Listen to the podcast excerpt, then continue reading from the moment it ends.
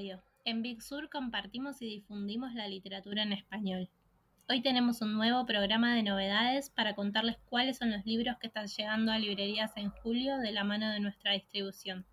Estoy junto a Manu García e Irina Páez Benítez, compañeros de Big Sur que ya conocen porque nos acompañaron en otras oportunidades. Y vamos a empezar porque tenemos muchas novedades. ¿Cómo están, chicos? Todo bien, ¿ustedes? Bien. Bien por acá. Todo muy bien.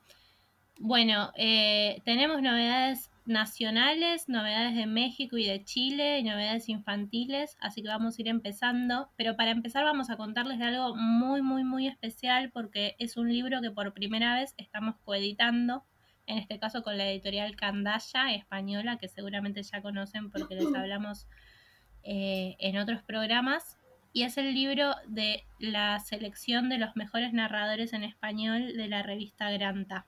Iri nos va a contar un poco más sobre Granta y sobre el libro.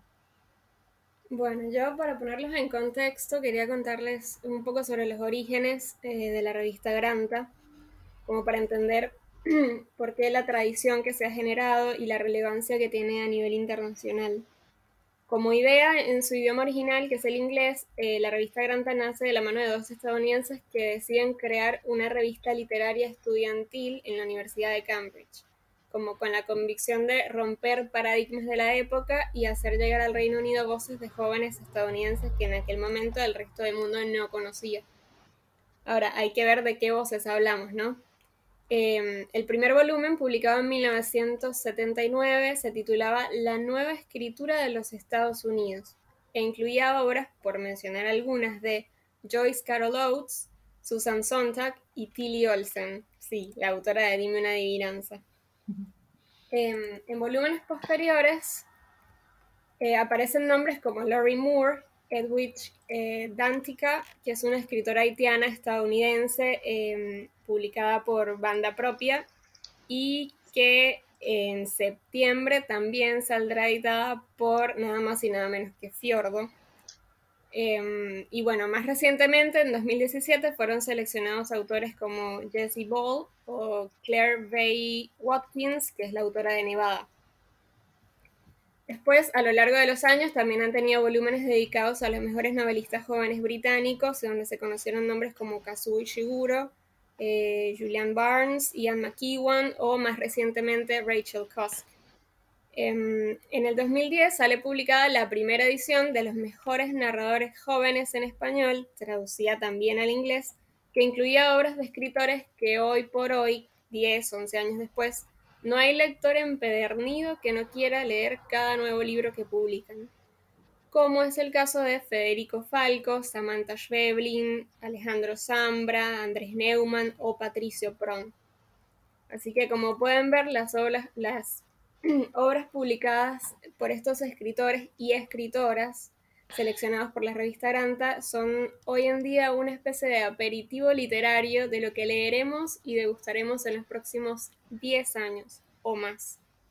Así es, eh, todos quienes han formado parte de, algún listado de la revista Granta en general y de este último de narradores españoles de hace 10 años en particular, eh, la verdad se convirtieron en escritores muy escritores y escritoras muy consagrados. Y mm, los que forman parte de esta selección, no quería dejar de nombrar algunos, em, la verdad que son narradores y narradoras muy prometedores. Tenemos, por ejemplo, de Argentina a Camila Fabri, eh, que bueno, está, eh, está publicada, tiene libros de relatos, tiene un libro sobre Cromañón, em, está Michelle Nieva, que es muy joven, son todos muy jóvenes porque no sé si ya lo dijimos, pero son todos menores de 35 años. Está también Martín Felipe Castañet. Después hay autores que tenemos en, nuestro catálogo en libros por otras editoriales, por ejemplo, la ecuatoriana Mónica Ojeda, que está publicada por Candaya, que mm, es, es, una exponente de, de la literatura, la nueva literatura de género, podríamos decir, literatura de de terror y fantástica, pero con un componente eh, muy, muy particular, muy suyo. Está Andrea Abreu de España, que es muy, muy joven, creo que la más joven de la selección, nació en 1995 y es la autora de Panza de Burro, un libro que también hace poco llegó al país por la editorial Barrett. No, no lo distribuimos nosotros, pero es un libro que está muy bueno. Eh, después está, por ejemplo, de Chile, Paulina Flores, de México, Andrea Chapela, que tenemos publicados sus cuentos por Almadía. Y mm, hay algo muy lindo en el libro que reúne un cuento de cada uno de ellos que es que se nota algo genera quizás generacional o algo del el estilo. Eh, en el libro la revista Granta decidió que no se podía publicar nada sobre la pandemia, hmm. entonces lo que surgieron son muchos, sí, fue como... Sí, está muy bueno eso. esta, es una buena decisión porque si no hubiera quedado muy anclado a lo que estamos viviendo. y no sé, quizás, ojalá en unos años no querramos saber nada con todo esto que pasó, ¿no? Y bueno, lo que surgió en su lugar fueron muchas distopías y mucha, eh, muchos relatos que eh, se mueven como en el límite de la ciencia ficción y lo que no es tan ciencia ficción. También me hace acordar a otro libro de un autor que no está en esta lista, pero que comentamos en el podcast pasado con Fede y Guido, que es el de Tomás Downey, que bueno, están en esa línea de lo distópico, la ciencia ficción, pero también también que podría de pronto eso ser una realidad que me parece muy, muy interesante. Y nada, bueno, el libro quedó, quedó hermoso, como siempre decimos, es una lástima que no les podamos mostrar en el podcast cómo quedan los libros porque tiene, tiene la estética, esa estética de, revista que caracteriza mucho a, Granta. y tiene fotografías de cada autor, eh, que eso está, cada foto está buenísimo, que es ponerle el rostro a los autores me parece que es súper prudente, está buenísimo. Y también como se lee en, en la introducción, eh, lo que sorprende es que todos los autores le dan mucha bola al, al, idioma, digamos, ¿no? Como que eso está bueno, le dan, este, ¿cómo decirlo? Este, cada uno toma un, un lenguaje propio de su país o de su lugar y, lo lleva a la literatura y eso está buenísimo. Algo que me gustó fue eso. Y otra cosa que yo tenía un poco de temor, les confieso, es que, perdón, no, acá sale como el viejo, pero pensé que tenía miedo que este tipo de, estos, estos nuevos narradores sean como muy de, de monoambiente en capital, por ejemplo, ¿no? Es, y, y, no, nada que ver, es, es todo lo contrario son historias eh, que transcurren transversalmente en todos los tiempos. Está buenísimo, la verdad que me gusta mucho y súper variopinto. Este, y la tapa, como decís vos, también es preciosa, la verdad. Para hacer un póster, te digo la verdad. Sí, la verdad que sí. Sí, y la verdad sí, variadísima y muy, muy interesante la selección, la verdad. Imperdible, se los recomendamos. Bueno, pero nos quedan muchos libros por delante, así que vamos, vamos pasando. Eh, tenemos entre las editoriales nacionales Agujas Doradas de La Bestia Equilátera. Eh, un libro súper esperado, ¿no? ¿Qué, tenés para contarnos? Un año esperado, sí. La más esperada de La Bestia Equilátera, definitivamente. Bueno, eh, Michael McDowell, tal vez ya no hace falta repetirlo, pero para quienes no lo conocen como escritor, es también el guionista de las películas Beetlejuice y The Nightmare Before Christmas, también llamada El extraño mundo de Jack, ambas dirigidas por Tim Burton. Em, un escritor leído y recomendadísimo por Mariana Enríquez, que no es un dato menor, y quien de hecho prologó la edición de Los Elementales, su novela más conocida, también publicada por la Besteguilátera. Eh, bueno, más allá de todo lo que ya sabemos del autor y que es un libro que está enmarcado en el género del terror, yo quería agregar también que una de las cualidades más notables de la escritura de McDowell, más allá de los escenarios de tinte cinematográfico extremadamente cuidados y descritos minuciosamente, em, hay que resaltar también la labor investigativa que hay detrás de toda la obra en cuanto a la historia de esa época en la que se desarrolla. Em, tal vez no sea algo tan tentador de mencionar como la crudeza de los acontecimientos, de los acontecimientos que se narran, pero es algo que igual se disfruta a la par. Em, bueno, hablo de, de la época porque Agujas Doradas está ambientada en una Nueva York de... perdón que estoy con la garganta un poco tomada. Em, está ambientada en una Nueva York, en una Nueva York de 1880 y tanto, em, que es la época como de los establecimientos llamados fumaderos de opio, una temática que está intrínsecamente relacionada al título del libro. Em, y una época también conocida como la Edad Dorada en la historia de los Estados Unidos, que está bastante marcada por grandes conflictos sociales y desigualdades económicas. Y esto es justamente lo que se narra como trasfondo de la trama principal, que es una confrontación entre dos familias de estratos sociales opuestos. Em, me atrevería a decir que la novela tiene como una sensación de Peaky Blinders estadounidense, la diferencia es que se trata de una pandilla de mujeres y claro, es bastante más retorcido el, asunto. Ya para empezar tenemos, por ejemplo, abortos clandestinos, compraventa de mercancía robada, em, dos criaturas que se visten de harapientos para salir a vender un cadáver a un estudiante de medicina. Y bueno, nada más así es el arranque. Em, pero bueno, ya, ya hablé mucho, así que los quiero escuchar a ustedes. Vi por ahí que tienen una novedad de Chai, que tiene una tapa preciosa. Quiero que me cuenten al respecto. Tremendo. Bueno, tremendo todo lo que nos contás. Muchas ganas de, leer esta novela de la bestia. Y sí, por acá tenemos eh, sobre Bárbara Loden de Natalie Leger. No sé si la estaré pronunciando bien. Yo tampoco sé. Creo que se dice Leger, pero no, no estoy tan seguro. A mí francés para atrás.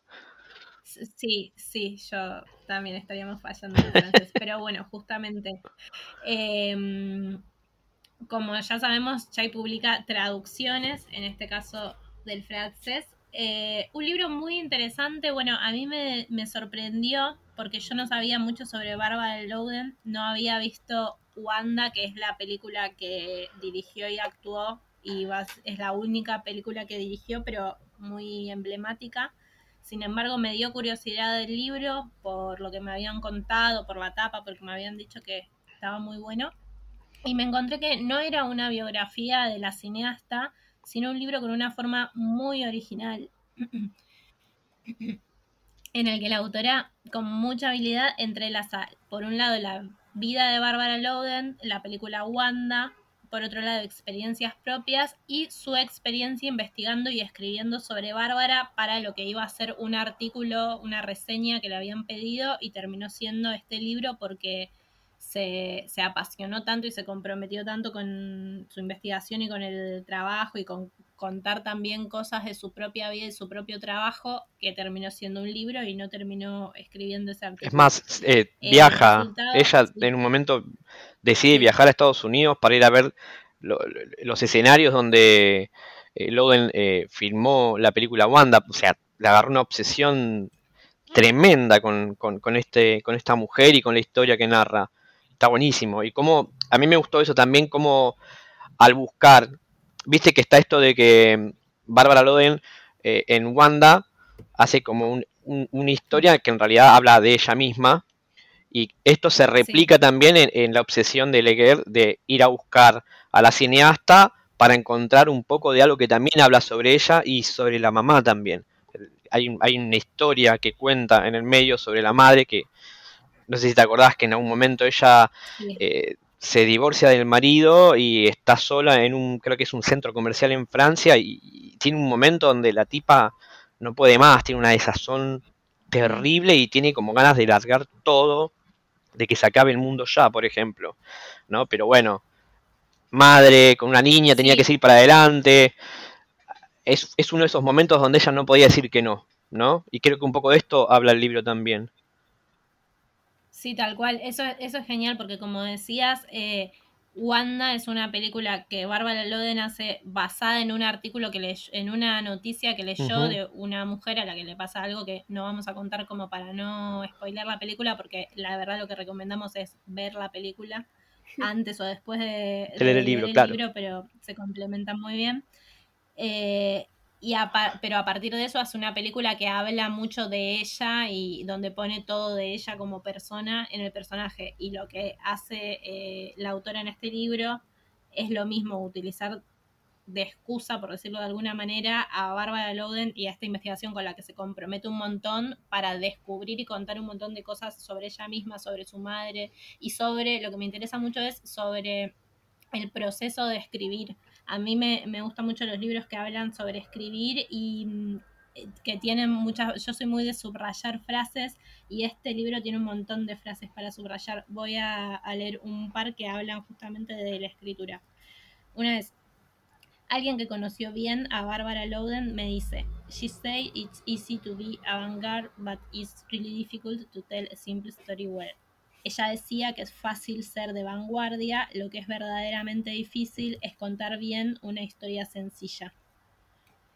Y después otra que en realidad es una retoma a Hemingway, dice, al periodista que un día le preguntó cuál es la mejor escuela para ser escritor, Ernest Hemingway le respondió, una infancia triste. Mm. Seguro que también rió sarcásticamente mientras se servía otro whisky. Esa, esa frase me mata, eso de la mejor escuela para una infancia triste. Una infancia sí. Triste. y hay mucho de eso. Si bien no habla tanto de su infancia ni de la de Bárbara, hay, un montón de esa idea de la tristeza que te lleva a ser artista en el sí, pero hay algo, viste que en un momento cuando le hace la entrevista a Loden, ella dice, eh, viví mi vida, gran parte de mi vida como un autista, eh, me sentí como que no le importaba a nada ni a nadie, me sentí incapaz de cualquier cosa, eh, como que tiene eso que remite un poco a una infancia media ausente quizás también. Creo que es por eso que ella también dice, yo era la indicada para representar el papel de Wanda, no había otra mejor que yo. Sí, eso también es, eso es muy, muy bueno. Bueno, se los recomendamos un montón, la verdad, el libro y la película. Como verán, es un libro que es bastante breve, pero da para hablar un montón y, para pensar un Y para releerlo también. Me ¿eh? recuerda un poco, me recuerda un poco el, el, Triángulo de Invierno de Julia Deck, que también tiene como una conexión con una sí, sí. aunque es distinto porque ella saca a los personajes de allí, pero bueno, como que tal vez hay una conexión mínima que, puede gustar a los lectores. También... Sí, hay, hay algo de historias breves relacionadas con, el cine. Claro, cinematografía y literatura. Es como un híbrido, está bueno eso. Me gusta cuando los géneros se, se, van mezclando y difuminan las fronteras. Claro. Sí, tal cual. Bueno, tenemos mucho de, géneros híbridos en las novedades que se vienen. Ah, ahora les voy a contar de una novedad de Odelia Editora, en este caso una autora española, que es Almudena Sánchez, y su novela se llama Fármaco. Almudena Sánchez quizás ya la conozcan porque ya forma parte del catálogo de Odelia con la acústica de los iglús, un libro de cuentos pero esta novela es particular porque narra una experiencia propia en primera persona que es su depresión y su tratamiento. Eh, algo muy interesante que tiene, y por lo que viene el título, Fármaco, es que cuenta su depresión y su tratamiento hablando mucho sobre la medicación y sobre cómo ella al principio se resistía a medicarse y pensaba que eso le iba a, a impedir escribir y finalmente termina escribiendo la novela, ella dice, en un estado de conciencia alterado por la medicación, pero también válido. Eh, y es, muy, está muy bien como va contando recuerdos de su infancia, como intentando reconstruir un poco cómo llegó a esa situación de la depresión, pero sin sobreanalizarlos y sin, sin ponerse como en papel de su propia psicoanalista, sino contando los recuerdos que ella también dice como que se le fueron desbloqueando a partir del tratamiento y de, de, intentar sentirse mejor y los cuenta, los, los, expone, es muy crudo, pero muy disfrutable la lectura también, porque está, siento como que está escrita con muchas ganas, que eso contrasta con la depresión, que es no tener ganas de nada. Siento como que eh, es, un testimonio del momento en el que ella decide salir y lo hace escribiendo este libro y muy interesante, la verdad. Bueno, continuamos porque como les dijimos tenemos muchos libros por delante y algunos problemas técnicos, así que vamos a seguir. si nos escuchan raro, acá estamos dejando Bueno, vamos a seguir con el Dios Salvaje de Al Álvarez, otro esperadísimo, que esta vez nos llega de la mano de Fiordo. Manu, ¿nos querés contar sobre este libro? Sí, sí, la verdad que es un libro que, desde, que supimos que venía lo estábamos esperando un montonazo. Eh, nada, además está decir que Al Álvarez tiene lectores fanáticos como si hablásemos de una banda de rock. Es comprensible eso, la forma que tiene de escribir, los temas que trata y cómo los trata son eh, exquisitos realmente, son inolvidables. este ensayo sobre el suicidio que toca en El Dios Salvaje nace por una inquietud personal, un poco que es la de tratar de comprender la muerte de su amiga Silvia Plath.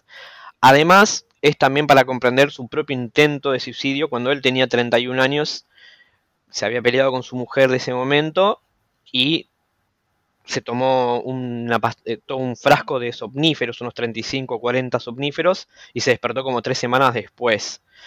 Em, lo que me gusta del libro es que cuando él empieza a ahondar eh, sobre el tema del suicidio, empieza a encontrar, no, empieza a encontrar bibliografía, pero toda desde la medicina o, o de psiquiatras, como literatura muy específica y muy especializada. Entonces él lo que trata de hacer es un ensayo que vaya en contra de eso, ¿no? Como para bajarlo de línea para cualquier lector en particular.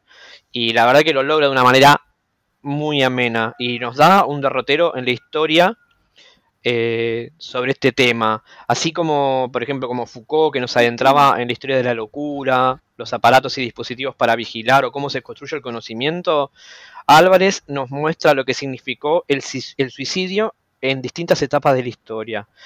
Por ejemplo, para los racionalistas del siglo XVIII ya era una realidad, por ejemplo, dejaba de ser tabú. Para los románticos del siglo que le siguió, era una necesidad los jóvenes ejecutaban este acto como quien se propone a, salir y dar un paseo en bicicleta, por ejemplo. Incluso en algún momento a quien intentaba suicidarse y fallaba era sentenciado a pena de muerte. la ironía, ¿no? esto, esto, en la antigüedad particularmente. La verdad que es un libro que es un lujo de tener, es un tema por supuesto delicado, pero eh, cómo lo trata Al Álvarez eh, es digno de, tenerlo, de leerlo eh, y de reflexionar junto a él. El libro empieza de una, manera personal y termina de una manera personal, si bien hace como un espectro gigante de toda la historia del suicidio. Eh, es un lujo, la portada está increíble. La verdad que gracias a Fiordo por, por esta joyita. está muy bueno. E, esta cosa también tiene, nada, como veníamos hablando, ¿no? De los libros híbridos, por así decirlo, ensayísticos y demás. Eh, este nos da pie para también hablar de un libro maravilloso que publicó Ripio. diciendo esto de los libros híbridos. Antes, yo algo que quería decir es que el suicidio es un tema tabú y como, como tabú creo que es necesario, súper necesario tener libros sobre los temas así de espinosos. Eh, leí por ahí que en que alguna el el subtítulo del libro es, vos lo tenés ahí, mano, pero si no me equivoco es un ensayo sobre el suicidio sí. o algo así. Un ensayo sobre el Exacto. Ensayo, sobre, el suicidio. Leí que alguna vez fue publicado ensayo sobre el suicidio y me parece muy bien el gesto de Fiordo de recuperarlo y, decir tipo esto es esto vamos a hablar del suicidio es un tema del que la verdad eh, está la necesidad de hablar o sea claro. tuvo un intento de suicidio necesitó escribir sobre eso y es, un libro necesario, así que súper interesante. No, aparte, mira, como vos decís, a mí me pasaba cuando trabajaba en librería que venía gente a buscar eh, sobre este tema en particular y es cierto que no hay mucho y lo poco que había quizás estaba el Viatánatos de John Donne que salía, o sea, hay muy pocos ejemplares en Argentina y salía carísimo y, después ya te ibas como a textos más duros y especializados, como decía antes, que realmente no ayudan mucho, porque el, que, el lector que busca esta literatura un poco es para, para derribar este tabú y, como decís vos, eh, es súper sano hablar de este tema, porque no hablarlo en realidad no tiene sentido. que sí, así que bueno, celebramos este libro, si bien es raro decir celebrar un libro sobre el suicidio, pero la verdad... Sí, pero... La verdad me parece que sí. Bueno. Bueno. sí, yo estoy de acuerdo, es este. Es un muy buen gesto. Eh, vamos a pasar entonces ahora sí a otro libro híbrido, híbrido realmente porque mezcla géneros de una manera alucinante. Es Las realidades de Madame Realismo y otras historias de Lynn Tillman, publicado por Ripio. Ripio, bueno, es esta editorial bastante nueva, pero que ya nos está acostumbrando a a libros que los esperamos mucho y nos gustan mucho. Siempre muy relacionados con el mundo del arte. Y bueno, en este caso, eh, si bien yo no estoy tan interiorizada en el mundo del arte, este es un libro que me entusiasmó mucho cuando nos contaron que iba a salir porque me di cuenta que nunca había leído algo así, que es una mezcla de crítica de arte y ficción. Madame Realismo es un personaje que crea Lynn Tillman, se lo inventa para hablar de arte y lo hace en tercera persona, o sea, no es que habla desde el personaje, sino construye relatos eh, en los que esta mujer, que es una mujer que vive con su gato, se la pasa mirando televisión, eh, sale y va a muestras de arte, se relaciona con el mundo de arte, lo consume. Y, y en estos relatos, cuentos, no sé cómo llamarlos, se relata su experiencia estos son artículos que salían en el diario y la gente se enojaba porque decía, eh, ¿qué es esto? esto no es una crítica, esta no es una visitante profesional de muestras y generaba mucha polémica. Eso me parece interesantísimo. Y después se suma algo más que me parece una locura, que es que la primera parte son estos relatos y la segunda parte es aún más extraño porque aparece Page Turner, que es un personaje inventado por Madame Realismo en un segundo grado de ficción. Eh, es muy bueno. Es muy bueno ese giro que hace, por favor. Reflexiona sobre el amor y cuenta anécdotas de la vida. Y es una parte súper rica y súper interesante. Unos, unos relatos que están buenísimos. Y hay, como si esto fuera poco, hay más, que es una tercera parte que se llama Un artista de la traducción, en el que aparece otro personaje que es un traductor eh, y es autor de textos sobre Cindy Sherman, John Jonas, un montón de, textos interesantes, un montón de autores y sobre la traducción y la escritura y bueno, un montón de reflexiones. Eh, y nada, la verdad que cada, cada una de estas partes y cada uno de estos personajes eh, da para, para pensar y un montón y para, bueno, también habla de muchas eh, muchos autores, muchos artistas y eh, al igual que el libro de Bob, Nicas, que es la novedad anterior de Ripio, te da esa necesidad de ir a, investigar y googlear cosas para conocer y te deja un panorama súper abierto, está muy bueno. Una cosita que tenía, que se lee en el prólogo es que cuando se recopilan estos textos de, Madame Realismo, eh, el, el el prologuista Lord eh, cuenta que estaba con imágenes al principio, eh, porque ella va a las muestras particularmente y bueno, habla de un montón de cuadros y demás que quizás hubiera estado bueno. Hoy no tiene las imágenes el libro, pero eso no, no, va en desmedro. La verdad que el texto se entiende perfecto, se disfruta un montón. Después está lo que uno quiere hacer. Yo iba buscando las imágenes en internet para ver de qué cuadro estaban hablando, porque también me, me alecciona un montón. Eh, y está buena la mirada de, ella, ¿no? De, Tillman, que es bastante ácida eh, eh, cuando critica particularmente. Hay una que está buenísima, de una exposición de las casas solariegas inglesas y que está muy bueno porque relata una muestra de opulencia donde no se ve la pobreza bajo ningún aspecto y que la refiere mucho a ese momento en particular que es el, de Ronald Reagan particularmente, ¿no?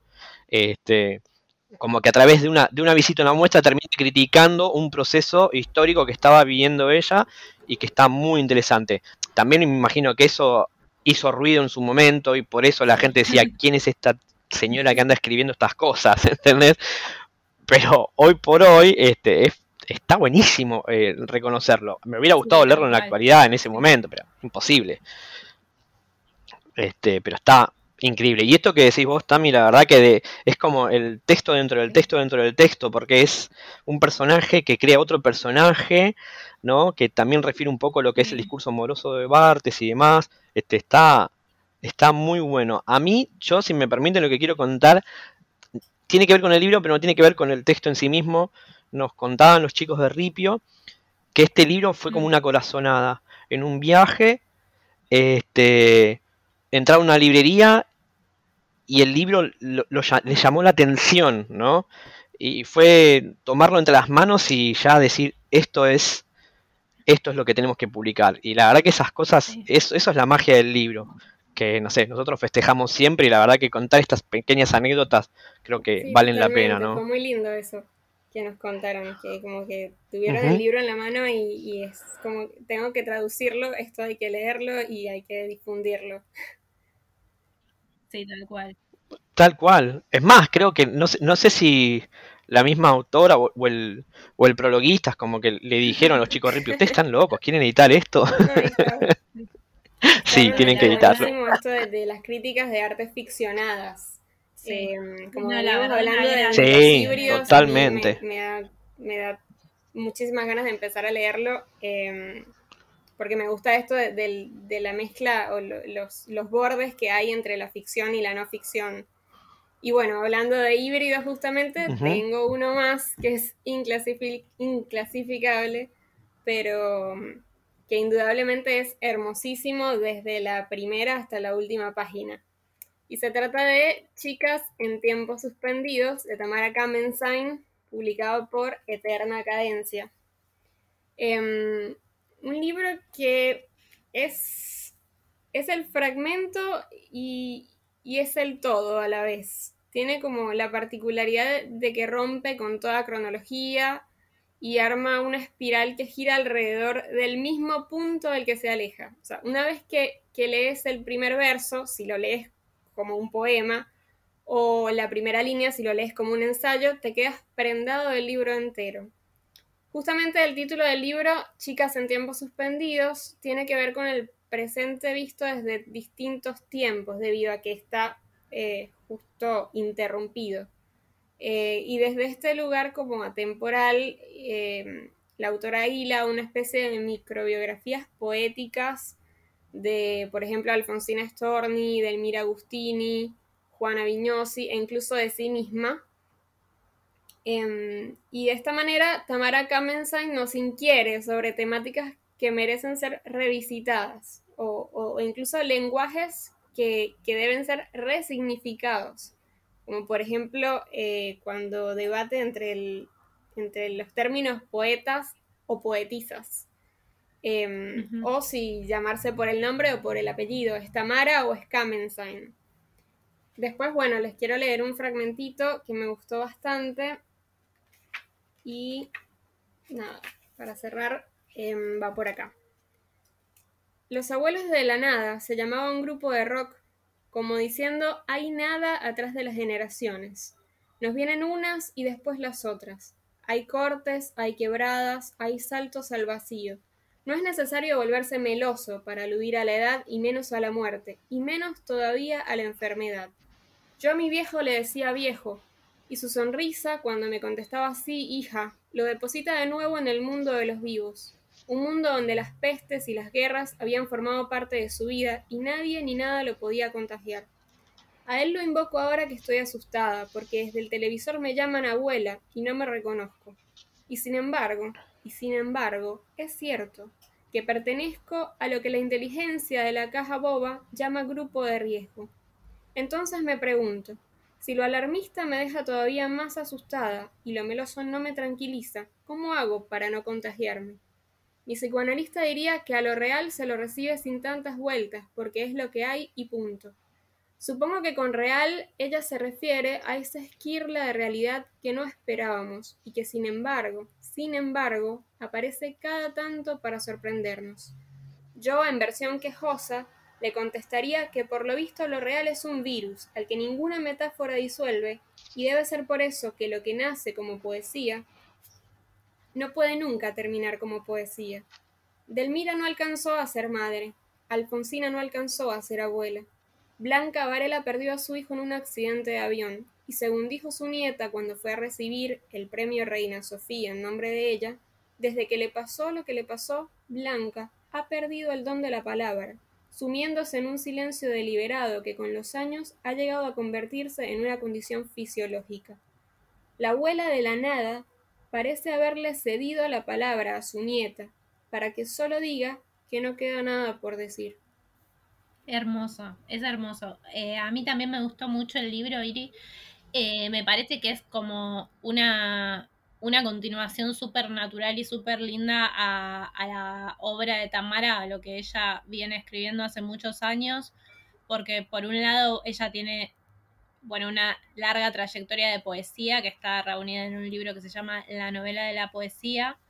Eh, en el, y bueno, este libro que como decía se puede leer como ensayo, se puede leer como poema, como extenso poema, eh, tiene mucho de su poética y de los temas de su poesía, y por otro lado también es una, una continuación de los temas que ella aborda en sus ensayos, porque mm, ella tiene, por ejemplo, uno que está publicado también en Eterna Cadencia, que se llama Una intimidad inofensiva, en el que habla de las poetas contemporáneas desde un lugar más académico, y tiene otro que se llama Libros Chiquitos, publicado en Ampersand, donde aparecen sus reflexiones sobre la lectura, sobre el lenguaje, eh, sobre, sobre los que ella llama los bates y acá los antibates, que son eh, esos, poetas masculinos que se la creen, por decirlo de alguna manera. Eh, bueno, a quienes la leyeron a Tamara les va a encantar sin dudas y a quienes no, los invitamos a conocerla, una, una gran autora argentina. bueno, creo que les puede gustar mucho. ¿Qué más tenés por ahí, Bueno, tengo además em, sección 6 de Juan Manuel Corteletti, publicado por Mil Gotas. Antes que nada, bueno, quiero presentarles un poco la editorial para los que no la conocen. Em, Mil Gotas es una editorial con sede en Pekín y en Buenos Aires y que surge para crear un puente literario entre China y América Latina. Eh, sus colecciones más conocidas están dedicadas a autores chinos traducidos al castellano, a veces incluso en ediciones bilingües, como es el caso de la colección de cuentos clásicos chinos en mandarín, que vienen ilustrados, em, vienen en mandarín y en español. Sí, son ideales para chicos, pero también para grandes que estudian el idioma, por ejemplo, están geniales. Em, y también publican escritores cuyas obras están relacionadas con la cultura china. Eh, tal es el caso del libro que nos trae ahora como novedad de julio la editorial, se llama Sección 6 y es de Juan Manuel Corteletti, un escritor argentino. El autor vivió en Beijing, donde participó de un taller literario que dio origen a varios de estos cuentos que ahora reúnen acá. Em, una particularidad es que los cuentos no están ambientados en China, aunque tampoco en Argentina, a excepción de un solo cuento, eh, sino que como el mismo autor comenta eh, al respecto, dice, el ámbito del relato parece más bien un espacio intermedio, un lugar de tránsito. Al final, bueno, es un conjunto de 12 cuentos, todos bastante cortos. Lo que llama la atención es que abundan historias que transcurren en oficinas, donde se describen procedimientos y tareas administrativas, pero en universos poco frecuentes, es decir, raros. Por ejemplo, en el cuento Los otros muertos, Em, es un personaje que trabaja en un lugar donde, en una empresa donde la dirección de recursos humanos le, le comunica a los empleados a través de correos electrónicos y como con una muy extraña frecuencia el fallecimiento de colegas, de distintos colegas, varios al mes. El personaje que un poco retorcido también comienza a preguntarse, a indagarse eh, a imaginarse en qué momento murió el colega, qué estaba haciendo, cuál habría sido la causa, hasta que la intriga le genera el hábito de investigar a cada uno de los muertos y hacer como un trazado de todos los mensajes enviados por la empresa y quiere investigar por qué em, al principio eran pocos y, en el transcurso de dos años son hasta 13 muertos por mes, como que va aumentando la cifra y se genera toda una cuestión muy extraña que no les voy a contar porque lo tienen que leer ustedes.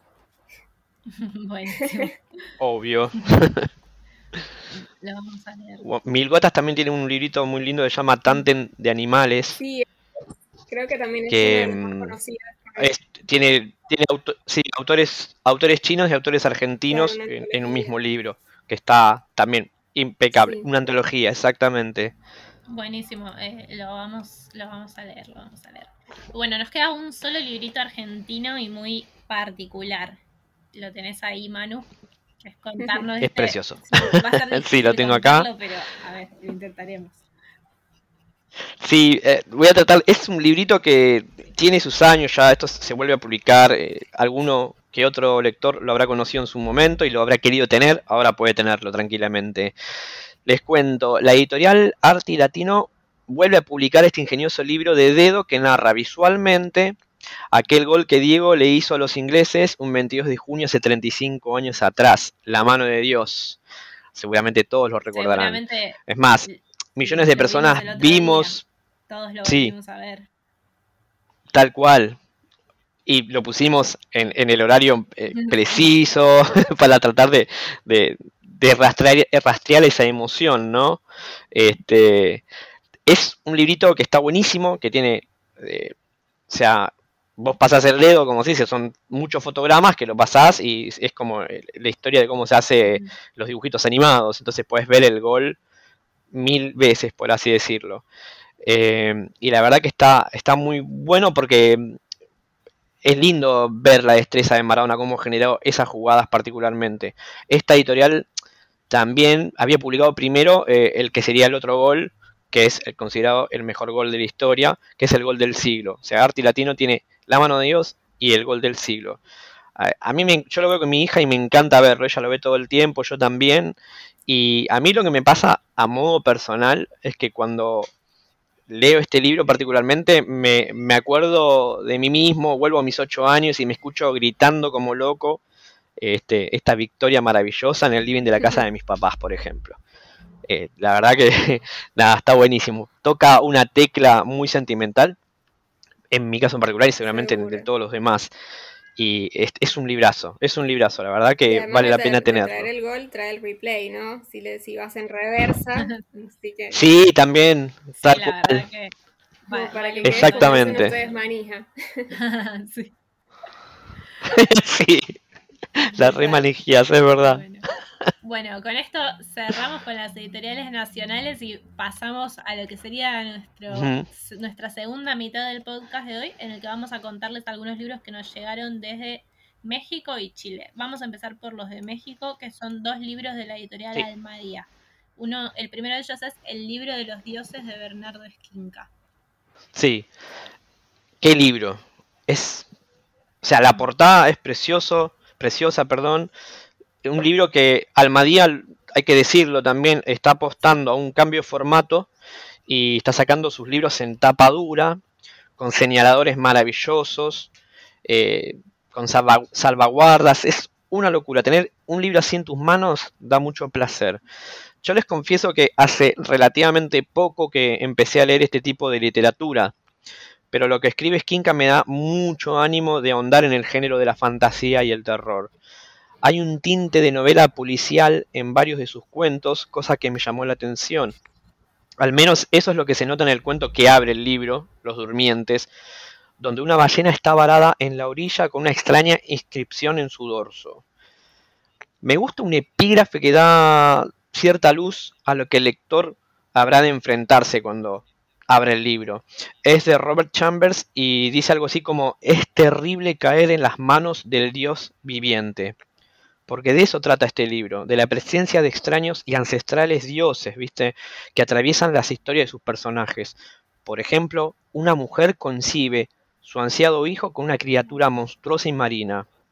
Un hombre queda apresado por propia voluntad en una clínica privada donde tiene que satisfacer eternamente a la directora de la institución. Un reciente padre de familia viaja en el tiempo gracias a la visita de su hija. Y para mí el mejor cuento es aquel donde podemos entrever que un, un autor a veces puede ser el producto de la misma obra. Este libro es una delicia y pienso y me gustaría ver algo de esto plasmado en la pantalla, porque me da como por ahí, tiene ideas tan buenas que yo digo, acá tienen que hacer una película, una serie o algo. Para mí que Skinka da para eso y mucho más nada, yo estoy muy emocionado con el libro y lo recomiendo un montonazo, sinceramente. Em, creo que me, parece que esto está muy a tono con lo que decíamos al principio cuando hablábamos de Granta, ¿no? Eh, lo, lo vivos que están todos los géneros y este mezclarse, y ya, ya no está esto separado de la literatura de género donde estaba la fantasía, el terror y la ciencia ficción y la literatura realista, sino que ahora claro. aparecen un montón de, de textos donde todos estos géneros se mezclan y es la verdad muy buena literatura. Me hace pensar también en el libro que tuvimos hace unos meses de Andrea Chapela, también por Almadía, que también en ese caso más por el lado de la ciencia ficción. ¡Qué librazo! Un librazo. Y bueno... Ah, ¿Cómo es? Ansibles, perfiladores y otras máquinas de ingenio. Sí, ese es el título largo de aprender, pero es un librazo. es largo de aprender, pero no se desanimen, está buenísimo. Este, hay, hay un cuentito de ese, de ese libro que me encanta, que es este, la Ciudad de México, que está inundada absolutamente. Y, nada, hay, dos personajes que, viajan en una, chalupa, digamos, una barcaza muy precaria hasta el centro de, lo que era, eh, donde estaba el zócalo y todo. Este, y bueno, sucede le sucede algo a estos personajes que es maravilloso. Pensar eh, la literatura desde ese lado está buenísimo. Siento que los autores están cada vez más como desinhibidos, como que pueden jugar más con, con los géneros, claro, y eso, eso se re agradece, sinceramente. Salir del binarismo, ¿no? Esto es un, cuento de terror, esto es un cuento de ciencia ficción, no, los chicos y las chicas mezclan todo y se genera un universo más grande. Andrea Chapela es una de las que está en el libro de Granta, del que les hablamos al principio, así que bueno, todo esto es algo que está muy vivo y muy relacionado y la verdad, nada, muy, muy contentos de estar leyendo toda esta nueva, esta nueva generación literaria. Y bueno, eh, tenemos otro libro de Almadía que en este mismo formato de tapa dura, Señales Distantes de Antonio Vázquez. ¿Qué, nos puedes decir, Iri?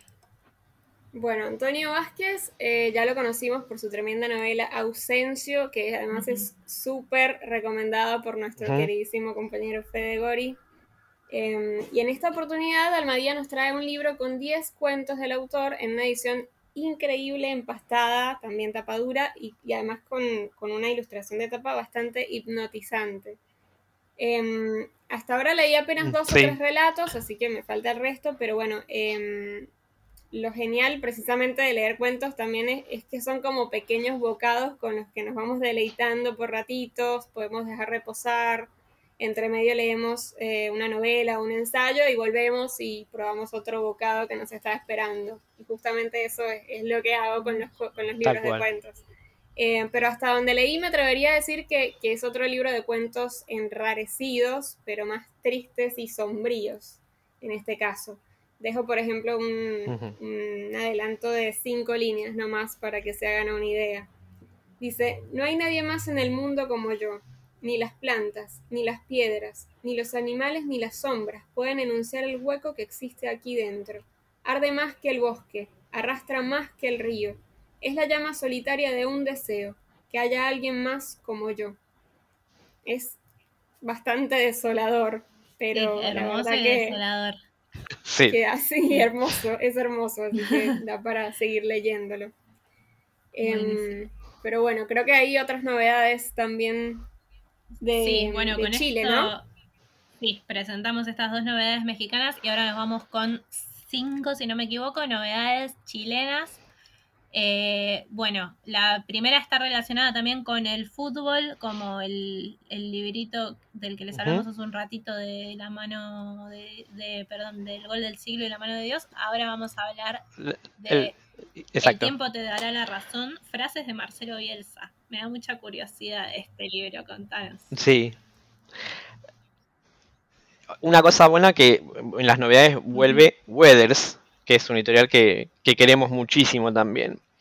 Y este es un libro pequeño, de formato pequeño, pero que está buenísimo. Tiene 100 frases de Marcelo Bielsa cuando dirigió la selección chilena. Te lo lees de un tirón, es la verdad. Pero no por eso te quedas sin ganas de volver a leerlo. Es más, a mí me pasó que lo, leí como tres veces porque eh, no, es, no es que tenga una linealidad per se, pero el pensamiento de, de, Bielsa siempre me interesó verlo plasmado en un libro, me parece fantástico particularmente. A mí me dio mucho placer. En el momento en que Bielsa este, estaba con la selección, yo estaba viviendo en Chile también y cuando leí este libro particularmente me acordé, me recordé de un momento que fue bastante, este, de un momento, no sé si decirlo, crítico. Eh, cuando vuelven del Mundial de 2010, Piñera da como una bienvenida a, todo el plantel en la casa de gobierno y va saludando a todos los jugadores y cuando llega el momento de, de Bielsa le extiende la mano y el loco lo ignora totalmente y sigue de largo.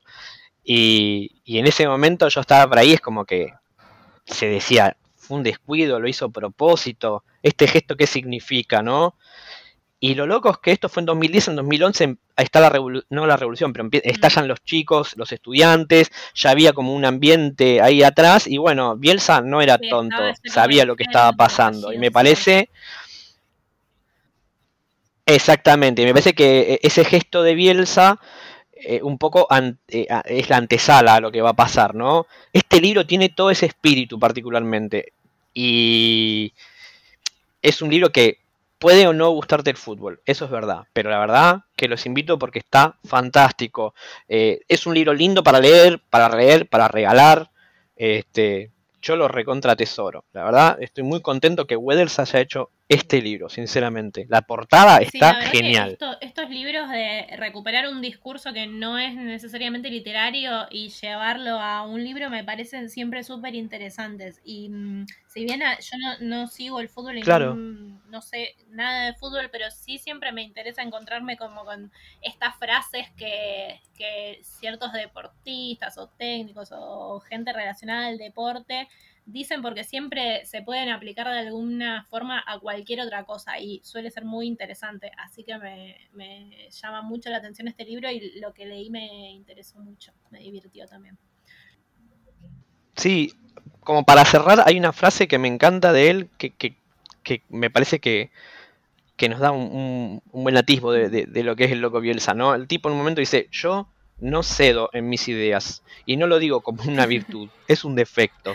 O sea, esto un poco refiere a por qué no le dio la mano al expresidente de Chile, ¿entendés? Es como, él es así, ya está, se acabó.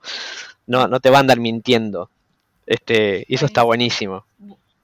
Librazo, la verdad que. Y bueno, y tenemos recomendado. Otro de Weathers que nada, no tiene nada que ver con este, podemos decir, pero sí lo que coincido es que es una edición preciosa, como todo lo que Weathers hace, muy cuidada y y bueno, es de Kafka. Un, siempre es una alegría tener a Kafka en un catálogo.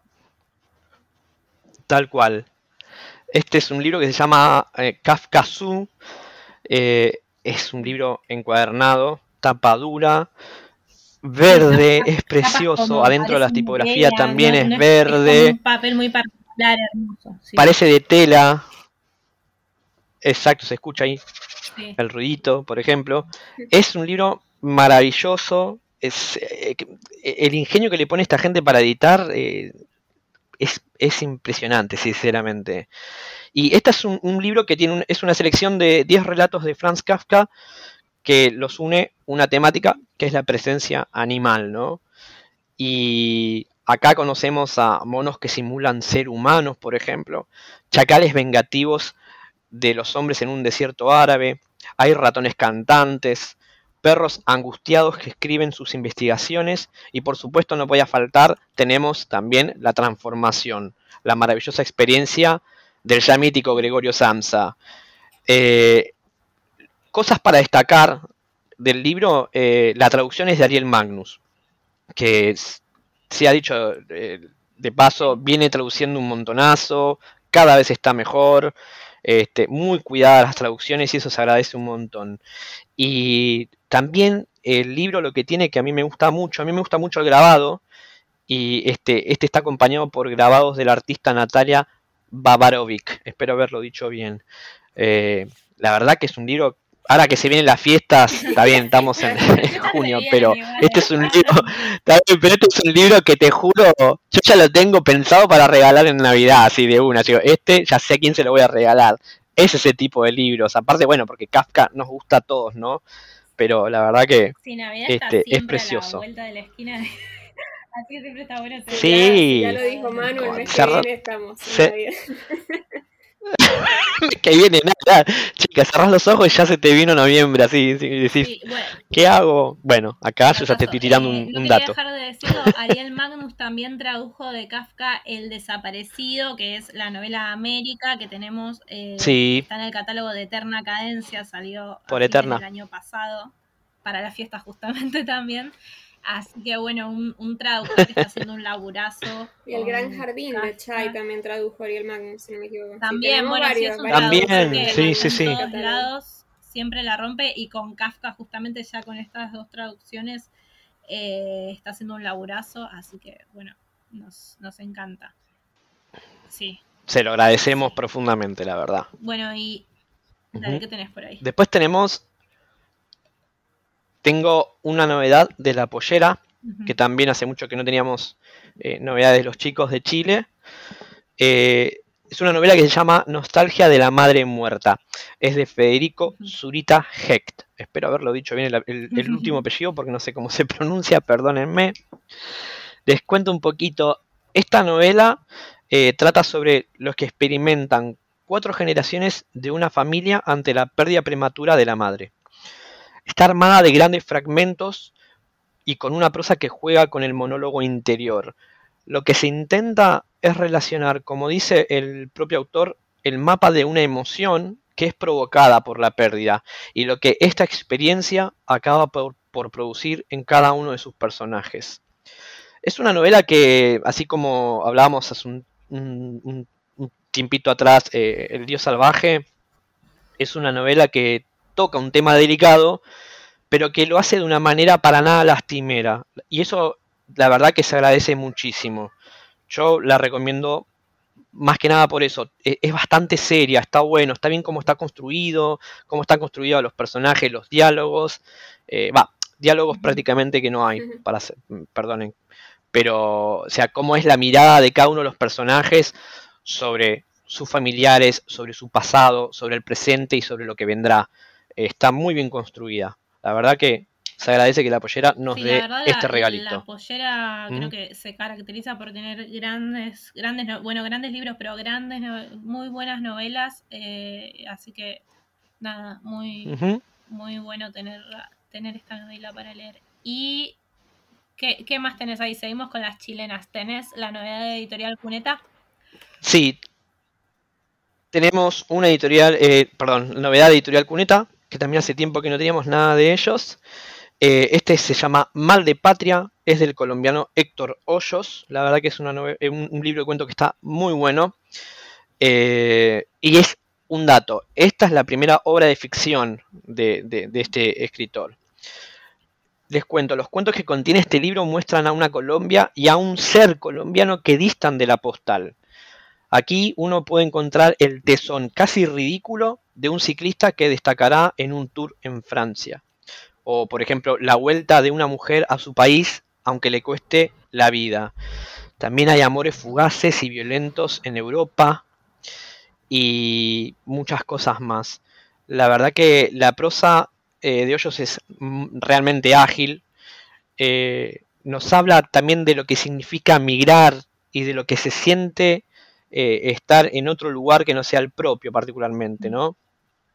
Un dato que les quiero tirar, el último cuento transcurre en Argentina y particularmente en un superclásico de Boca River que, está es imperdible la verdad. Ahí yo después el, día el que lo lea después charlamos, pero bueno, eh, está buenísimo. El enfrentamiento, por supuesto, no ¿Cómo? La verdad, pero el, no, ese enfrentamiento, pero Exacto, ¿no? No vamos a spoilear nada, pero por favor léelo porque es lo mejor, lo mejor, el mejor cuento creo que es ese. Dale, porfa. Bueno, Dale. Bueno, para terminar con las editoriales chilenas, yo tengo acá Sobresaltos de Samuel Beckett de Sapos Cat una editorial también que cada vez que llega me, da una felicidad ver las bellezas que publican que me pone muy muy contenta. Eh, pensaba en este libro, sí, la verdad creo que a todos nos da esa felicidad. Yo también. Pensaba en este libro hace unos minutos cuando hablábamos de el de Kafka, porque bueno, este es un libro de Beckett, entonces pensaba ¿no? en esto de reeditar o rescatar clásicos y poner, eh, o sea, qué hay que hacer para darle valor a, un texto que, bueno, que es un clásico. En este caso, eh, bueno, sobresaltos por un lado es, como dice en la introducción de su de su traductor Bruno Cuneo, que está muy interesante porque habla de lo difícil que es traducir a Beckett y de hecho el libro está, es bilingüe y tiene la versión en, en inglés del relato después que eso siempre se va, o sea, siempre me parece muy valioso como para tener acceso a, al original. Em, bueno, Cuneo habla, por un lado, de lo difícil que fue traducirlo y por otra parte, de, mm, eh, de esto, de que, o sea, yo pensaba qué hacer, cómo darle valor a, a este nuevo libro y cómo, o sea, qué valor agregado tiene. Y tiene eh, ilustraciones que me acabo de dar cuenta cuando vos lo, la nombraste recién, eh, Manu, son de la misma... Sí, es la misma, eh, es Babarovic. Natalia Babarovic, no sabemos bien cómo se pronuncia, esperemos que lo hayamos dicho bien. En este caso no son grabados, yo no entiendo mucho de grabado y dibujo, pero creo que acá son dibujos. Este son, sí, son dibujos, me parece que más a carbonilla creo que las hizo. Igual que este, quedan perfectos en el libro. Divinos. Y lo que dice, em, lo que dice Bruno Cuneo en, en su introducción es que, por ejemplo, le parece justificado esto de acompañarlo con dibujos porque la, mm, la primera edición, que fue una edición de lujo de este texto, fue una edición que tenía ilustraciones. Eh, y él rescata, dice eh, que esa, esa edición tuvo como comentarios en cuando salió en su momento y uno de los críticos dijo, eh, como la edición era de lujo y era cara, dijo, es como comprarse un Porsche para mitigar la angustia.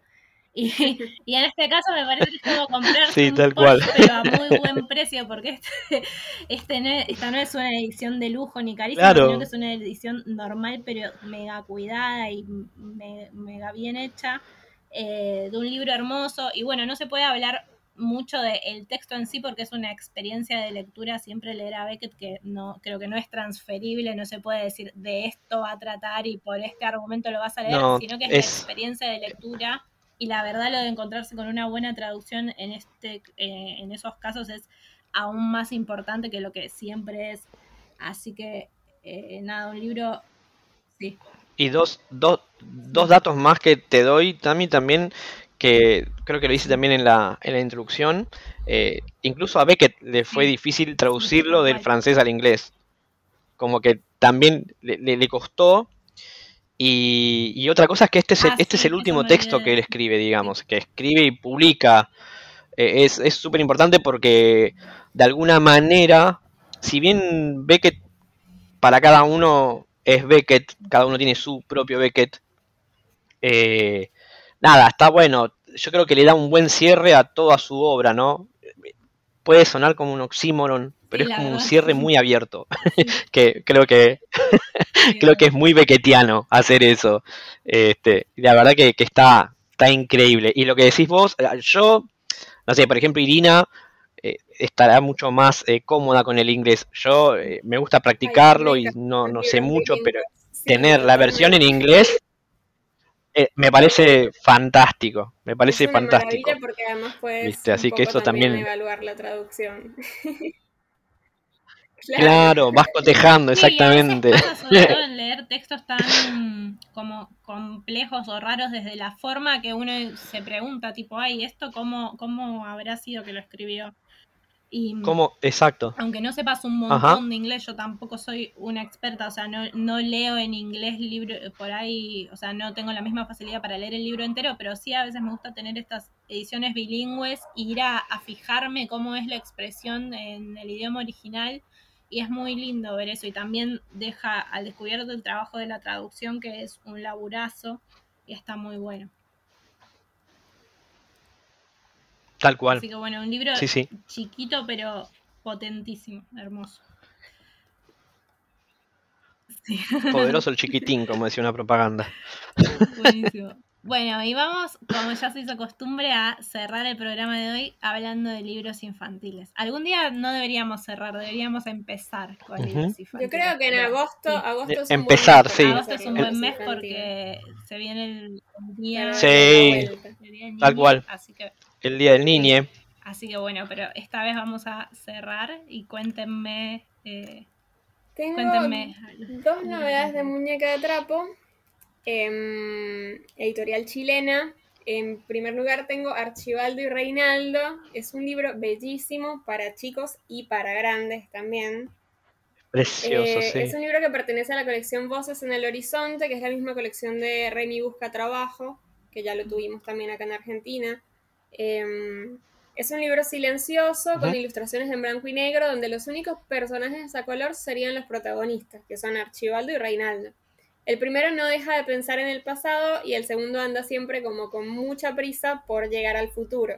Lo cierto es que ninguno de los dos tiene tiempo o cabeza para el presente, así que ambos personajes eh, representan eh, temas como la depresión y la ansiedad que están buenos para, para manejar, eh, agregándole además lo que suma la imaginación, ¿no? Por ser un libro silencioso.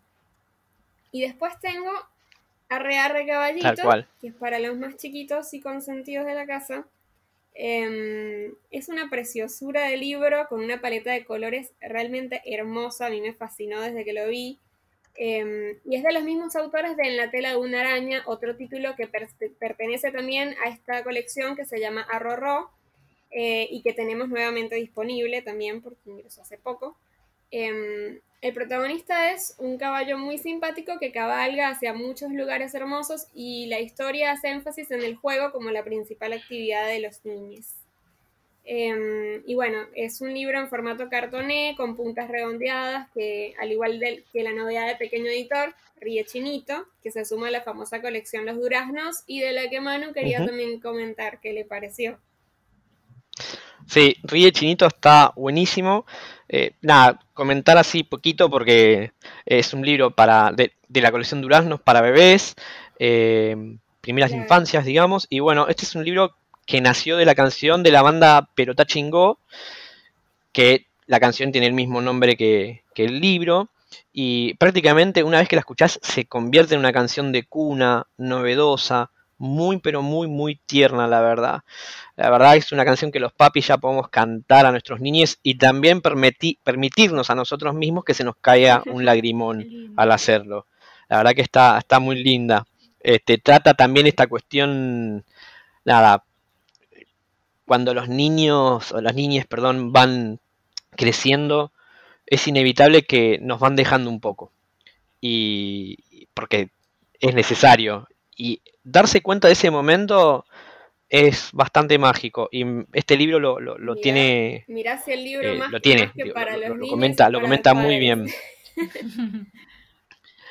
No, es para, claro, o sea, yo creo que los padres cuando, cuando lo compartan, lo, cuando es inevitable, el que lo lea y lo, lo cuente y lo cante, este, le va a agarrar una remesón adentro de, del corazón, ¿viste? Y un dato que está bueno es que, sí, atrás en el libro tiene un código QR donde te lleva directamente a la canción, así que, lo, lo que, que eso es algo que siempre hace pequeño, que está buenísimo. Eh, entonces vos podés compartir el, librito, podés leérselo a tus niñes y después, nada, te lanzás y ves la canción y después la, cantan todos juntos. la verdad que es hermosa que a mí me gusta mucho y, esto, esta posibilidad de una canción que no necesariamente es infantil, poder compartirla por medio de un libro con un niño, me parece algo re lindo, un gesto muy, una experiencia muy Totalmente de acuerdo. Bueno, y llegamos, llegamos finalmente a terminar con este largo y nutrido programa. Espero que todavía nos estén eh, escuchando. Y esperamos que quede alguien por ahí. Les agradecemos mucho por estar escuchando. Hay muchas novedades. Este mes fue de muchas novedades, pero una mejor que la otra van. Están todas buenísimas, sinceramente. Hasta el final, ahora vayan a, buscar alguno de los libros a sus librerías, que es un poco la, las ganas que tenemos cuando hablamos de todo esto y cuando nos emocionamos por contarles los libros. Bueno, Iri, Iri Manu, muchas gracias. Eh, fue un placer, como siempre, conversar gracias con por por darnos este espacio. Lo mismo digo. Gracias, chicas. Que la hayan pasado también como yo. Y bueno, nos despedimos de los oyentes y nos escuchamos pronto.